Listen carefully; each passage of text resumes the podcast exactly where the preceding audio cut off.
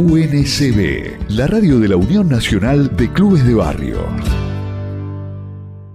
Martín, ahora sí, ¿cómo estás? Muy buenos días. Alejandro García te saluda. ¿Cómo estás?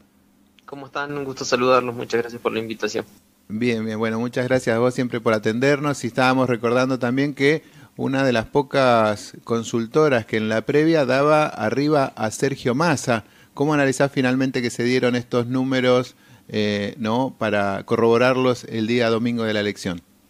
Sí, un, resultado de la encuesta que, la terminamos de definir la última semana, la verdad, eh, donde teníamos a, Sergio Massa, bueno, dos, tres puntos por encima, sobre todo motorizado eh, por un crecimiento que se venía dando de Sergio Massa en la provincia de Buenos Aires, eh, un crecimiento importante en algunos municipios definitorios de la provincia y, bueno, un estancamiento de la imagen de Milei con una caída en la última semana y media. Eh, de algunos poquitos puntos, lo llegamos a tener a Javier en 32, 33 puntos, bueno, termina quedándose en esos 30, 29-9, eh, por lo cual, bueno, se dio el resultado que habíamos, que habíamos mm, pensado o trabajado en los estudios en la semana anterior, ¿no? Eh, pero que se termina definiendo en la última semana y me parece que vamos de cara a, una elección balotage que también se definirá en, a último momento, ¿no?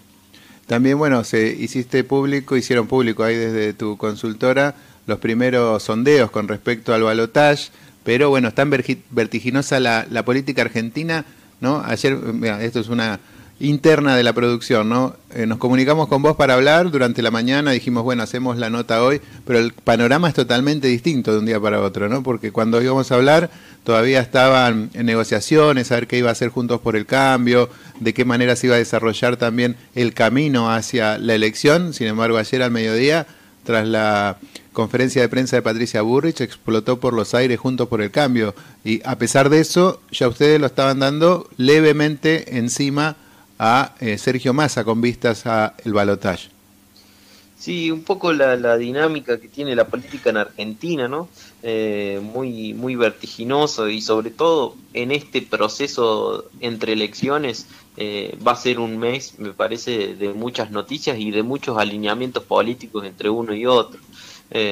nosotros habíamos salido entre el 23 y el 24 de de octubre de este mes con una encuesta ya estrictamente para medir escenario de balotaje entre Javier Milei y Sergio Massa eh, y nos dio eh, un escenario donde estaba un poco por encima Javier Milei, 50.7 para él, 49.3 eh, para para Sergio Massa, lo que nos permite si bien eh, no hoy cualquier estudio que se pueda hacer faltando tanto tiempo y con lo que charlábamos recién de, todo lo que pasa en un mes en, la política argentina eh, no es para nada definitorio es un empate técnico incluso dentro de nuestra ficha técnica eh, pero que nos permite saber que iniciamos esta campaña electoral muy pareja no y que seguramente así lo será hasta el final eh, y, terminará siendo un resultado 51-49, 50 tanto a 49 tanto. Eh, muy similar a lo que pasó en aquel 2015 con eh, Daniel Scioli y, Sergio y Mauricio Macri. ¿Crees que estos últimos movimientos de, de, Patricia Burrich, Mauricio Macri, como nombraste recién también, que llevaron a una virtual fractura de Juntos por el Cambio, va a influir en el votante? Yo creo que ahí el votante de Juntos por el Cambio ya estaba fracturado. Eh, no sé si terminará teniendo una incidencia tal o tan grande eh, en el resultado eh, posterior y de la elección, ¿no? Nosotros en esta encuesta teníamos que de los votantes de Patricia Bullrich, o sea, de ese 23% que obtuvo Juntos por el Cambio, el 46.6 de ellos se quedarían con Javier Milei. Eh, y hay un 27% que se destinaría a votar en blanco. Eh, que si analizamos un poco la composición de ese Juntos por el Cambio, bueno, estaríamos hablando de ese 46.6% más del ala dura de Juntos por el Cambio, eh, que sería el que seguiría con Javier Milei, que quizás se siente más representado ayer con la posición de Patricia Bullrich y de Mauricio Macri, y un 27% de, más cercano al radicalismo, del ala más blanda, que, optaría por un voto en blanco. Es, cierto que también hay un porcentaje mucho menor que seguiría con Sergio Massa, pero volviendo un poco a tu pregunta, me parece que, eh, bueno, era algo que estaba dado dentro del votante de Juntos por el Cambio. Eh, y, termina hoy dándose la fractura, bueno, un poco más explícita y quedando más en evidencia en los medios de comunicación. ¿Ustedes analizaron también hacia dónde iría el voto de las otras fuerzas, como la de Juan Schiaretti y Miriam Breckman? Sí, de Juan Schiaretti nosotros tenemos que un 37% de los votantes de Juan Schiaretti irían con Javier Milei y un 26.5% se quedarían con Sergio Massa. Y hay un 17% que todavía permanece indeciso, es decir que eh, sería muy parejo en el caso de Juan Schiaretti la división, ¿no? Eh, y todavía con un nivel con niveles de indeciso muy altos. Sí, en el caso de Miriam Bregman, bueno, identificamos que el 52.7 se iría con Sergio Massa y que solamente el 1.1 lo haría con Javier Milei, habiendo todavía un 31.9 de indecisos para la izquierda, eh, pero bueno, ahí sí parece estar mucho más marcada la tendencia de que ese voto de Miriam Bregman terminaría volcándose por eh, Sergio Massa, ¿no? Y en los diferentes estudios que ustedes hacen habitualmente, eh, ¿creen que influye en el votante lo que indiquen los dirigentes o es totalmente independiente de lo que le puedan eh, manifestar, ¿no? Como, digamos, sugestionar o también tratar de dirigir el voto de su sector político? Yo creo que la bajada de línea puede estar. De todas maneras, creo que hoy estamos frente a un votante que sabe muy bien lo que vota, ¿no? Eh, que muchas veces es subestimado incluso por los medios de comunicación, por la opinión pública, eh, y yo creo que, es un votante muy inteligente que sabe cuando vota, por ejemplo, a gobernador, lo hemos visto en esta elección, eh, vota una cosa y cuando vota presidente vota por otra, eligiendo más sobre lo que cree que es mejor o sobre lo que le puede dar un mejor futuro o le puede solucionar el problema, y no tanto por lo que diga un dirigente. Por eso quizá a mí me ha parecido un poco más inteligente la estrategia de Sergio Massa, que en ese caso él le habla directamente a los votantes, no habla sobre dirigentes. Y del otro lado, de Juntos por el Cambio, de la Libertad Avanza, se ha tratado de aglutinar dirigentes, ¿no?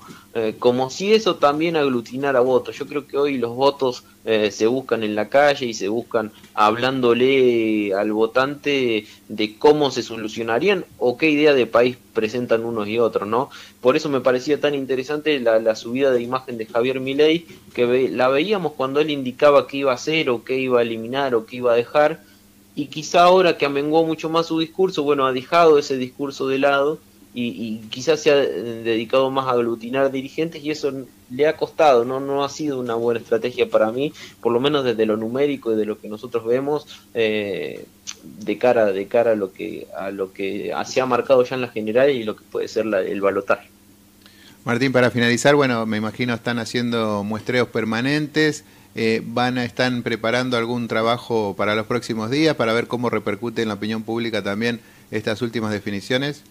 Sí, la idea para nosotros de acá hasta el balotaje va a ser ir haciendo mediciones semanales, eh, que ha sido una metodología que nos ha servido mucho en las generales para, para poder obtener y para ir viendo cómo se marcan las tendencias.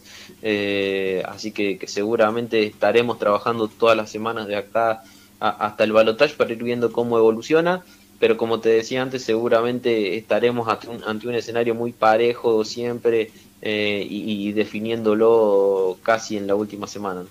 Ahora sí, en la última que me quedó ahí para preguntar, que creo es importante también, ¿cómo están analizando el nivel de participación con vistas al balotaje? ¿Está motivada el electorado? ¿Hay posibilidades también de que baje la cantidad de votantes ya definido ¿no? entre dos candidatos que tal vez no generan los mayores amores, sino que ¿no? La gente está tratando de vota en contra de, no hay mucho anti ley, ¿no? Lo que se ve al menos en las manifestaciones públicas, pero no sé si eso se va a traducir en la gente que vaya a votar o muchos directamente digan, bueno, esto está definido, eh, no me además con el tema del feriado, ¿no? Que todo tiene que ver con la la falta de elección en la ciudad autónoma de Buenos Aires, no se trata de desmovilizar un poco también a lo que es el votante del PRO.